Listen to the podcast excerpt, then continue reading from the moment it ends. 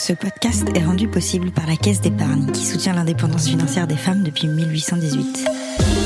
Aujourd'hui encore, elle encourage leur audace avec son programme Femmes de talent, dont l'objectif est d'atteindre 40% de femmes entrepreneurs en 2020.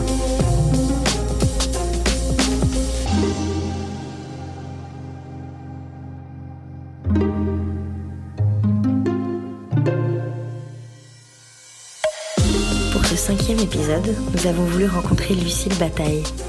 La fondatrice de la marque de cosmétiques sur mesure La Beauté a toujours su ce qu'elle voulait faire dans la vie.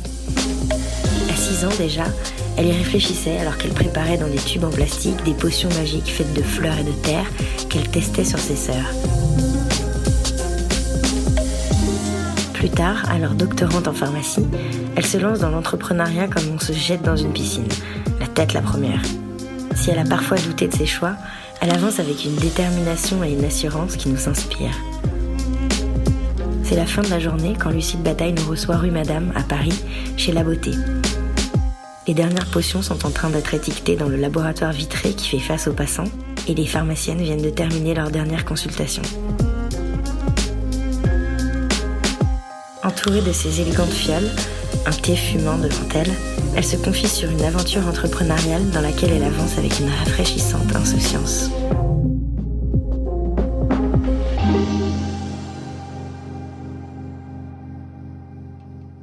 Je suis une passionnée de plantes médicinales, je suis une passionnée de chimie, je suis une passionnée de peau. C'est un peu bizarre de le dire, mais c'est vrai. Et euh, j'ai toujours voulu, euh, depuis petite, faire des potions dans un labo. On, on, était les trois fées dans La Belle au Bois dormant. J'ai une grande sœur qui s'appelle euh, Camille, qui était la, la fée en rouge. Moi, j'étais la verte et ma petite sœur Julie était la petite fée bleue. Et, euh, et donc, du coup, on s'amusait dans notre jardin. On avait une petite cabane et, euh, et moi, je faisais des petites potions euh, un peu bizarres et je les testais sur elle jusqu'au jour où ma mère s'en est rendue compte et m'a demandé quand même d'arrêter parce qu'elle se plaignait pas. Elle, elle était contente. et par contre, euh, elle m'a, elle m'a quand même encouragée à aller dans cette voie pour arrêter de faire juste des des.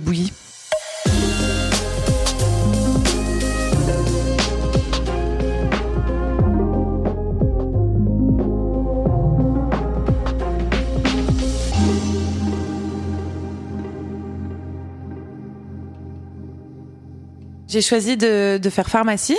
Du coup, j'étais en dernière année de pharmacie. Moi-même, j'ai des problèmes de, j'ai des problèmes de peau. Je, je, je, décris ma peau comme extrêmement capricieuse. Et moi, j'avais du mal à trouver des produits. Et comme je travaillais en officine, je me suis rendu compte que mon problème c'était les imperfections, mais j'avais plein de clientes pour lesquelles j'avais pas de réponse. Donc je me suis dit bon, c'est trop bête. Moi, je sais faire euh, des crèmes. J'en ai besoin. Je vois bien que je suis pas la seule. Donc j'ai été accueillie à la, à la faculté de pharmacie à Paris, là où j'ai fait mes études, dans le département de, de Galénic j'ai eu accès à ma paillasse pour pouvoir faire toutes mes expérimentations et j'ai commencé en me disant bah, je veux pouvoir faire une crème en 5 minutes, pouvoir mettre autant d'ingrédients à base de plantes que je veux et ça c'est important parce que parfois ça casse un peu les formules. Je veux pouvoir les décliner en super liquide, super onctueux et en ayant toutes ces contraintes là, bah, j'ai pas fait grand chose au début. j'ai eu beaucoup beaucoup de mal et, euh, et à force de, de, de, de, tentatives et de tentatives, donc ça a été long et pénible. Hein. Euh, j'ai dû passer peut-être un an, un an et demi, tous les jours, à tester des mélanges et à me retrouver avec, bah, tu mélanges ton eau, ton huile et puis t'as rien, quoi. Et euh, c'est, c'est un peu désespérant. Enfin, tu, au bout d'un moment, tu te dis, mais comment, c'est pas possible. Et à force d'acharnement, et c'était incroyable ce moment-là. Ça, c'est un des moments, je pense qu'un des souvenirs les plus, euh, les plus émouvants et les plus, euh, euh, marquant. Donc je faisais mes jus de chaussettes, voilà à la chaîne. Et puis euh, il y avait un ingrédient que j'avais pas pensé à utiliser. Ça, c'est pas que c'était bizarre, mais enfin, c'était pas le premier ingrédient à prendre pour faire une crème, quoi. Et, je l'ai pris, euh, je l'ai mélangé un peu en désespoir de cause, quoi. Et ça n'a pas marché tout de suite. Et je mets de côté mon mélange, je tourne la tête, et cinq minutes après, je vois que j'ai une super crème. Je me dis non mais donc je refais, je refais, je refais, je refais, je refais et j'arrive à faire tout ce que je veux du liquide, du solide et, là je me suis dit c'est tellement incroyable que est-ce qu'il y aurait pas possibilité peut-être de protéger ce, mélange? Et, euh, et j'ai pu euh, presque un an et demi, deux ans après avoir euh, fait mon premier jus de chaussette réussi déposer déposer ce brevet sur une c'est une technique de formulation à froid qui nous permet en quelques minutes avec certains ingrédients ingrédients particulier de créer une crème parfaite pour ta cliente.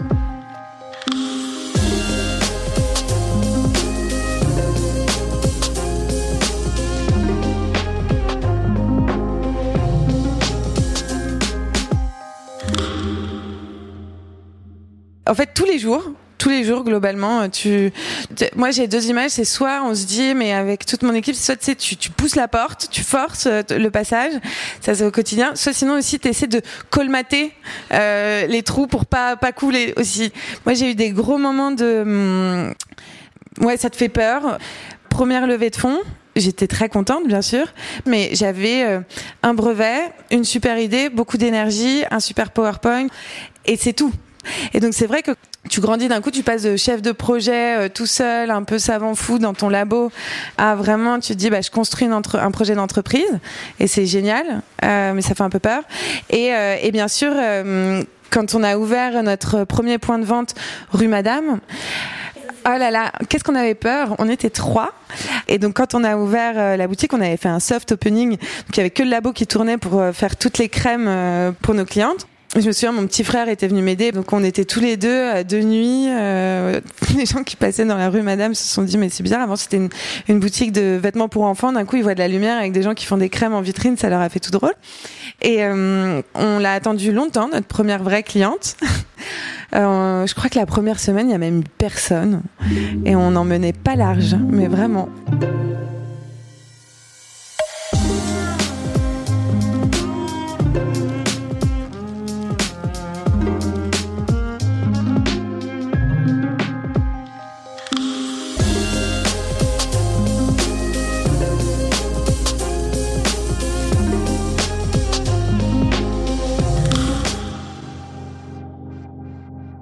Euh, moi, j'étais persuadée, je pense qu'il faut une forme d'insouciance extraordinaire quand tu lances ta, boîte.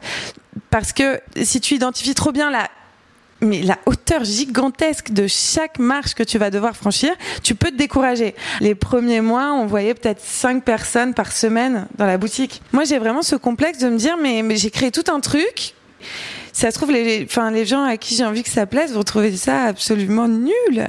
Mais c'est pas tant à ces moments-là que tu dis, est-ce que je doute, c'est vraiment dans des moments où on a fait beaucoup de tests, notamment dans les grands magasins, et euh, on attendait beaucoup de ces tests-là. Ça, ça mobilise beaucoup ton équipe, tout le monde est sur le pont, c'est dur. Et en fait, ça a été un échec commercial euh, cuisant. Et donc là, tu te remets vachement en question. En plus, t'es très fatigué, t'es très éprouvé pour tes équipes, c'est hyper difficile. Et puis t'as ton ton cash quand même qui euh, qui file. Et donc ça a été assez difficile la, la première année. On a décidé de refaire complètement notre identité de marque. Ça, c'est difficile parce que ça veut dire que tu refais ta boutique.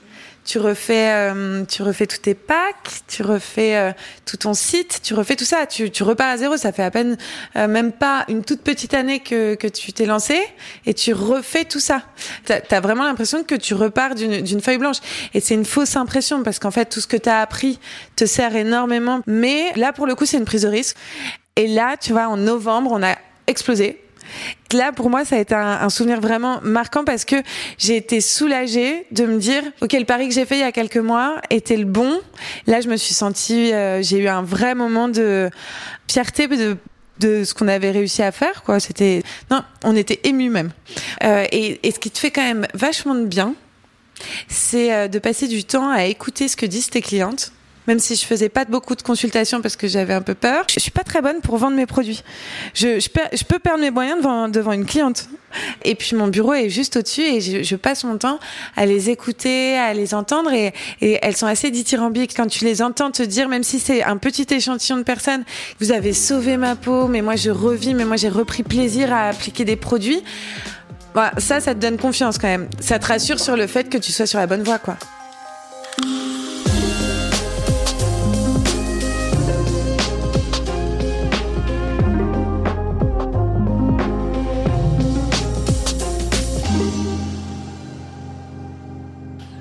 Pas que mon parcours soit très audacieux. T'as des gens qui le disent, mais je pense que t'as des gens qui sont plus audacieux que ça, qui prennent peut-être plus de risques. Euh, Par contre, euh, peut-être comme ça de te dire, bah oui, il y a des règles, mais elles me conviennent pas complètement, euh, et donc moi je vais quand même m'en inventer pour moi.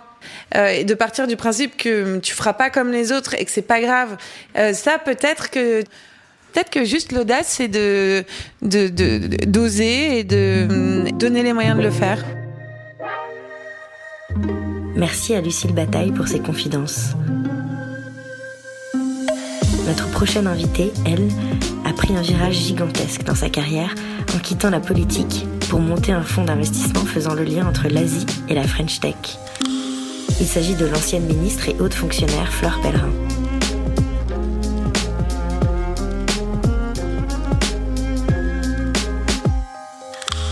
La Belle Audace est un podcast de Clarence Edgarosa et Olivia Muller pour Marie-Claire. Rendez-vous un vendredi sur deux sur toutes les plateformes de podcast et sur marieclaire.fr. Si vous avez aimé ce que vous avez écouté, notez-le, partagez-le et parlez-en autour de vous.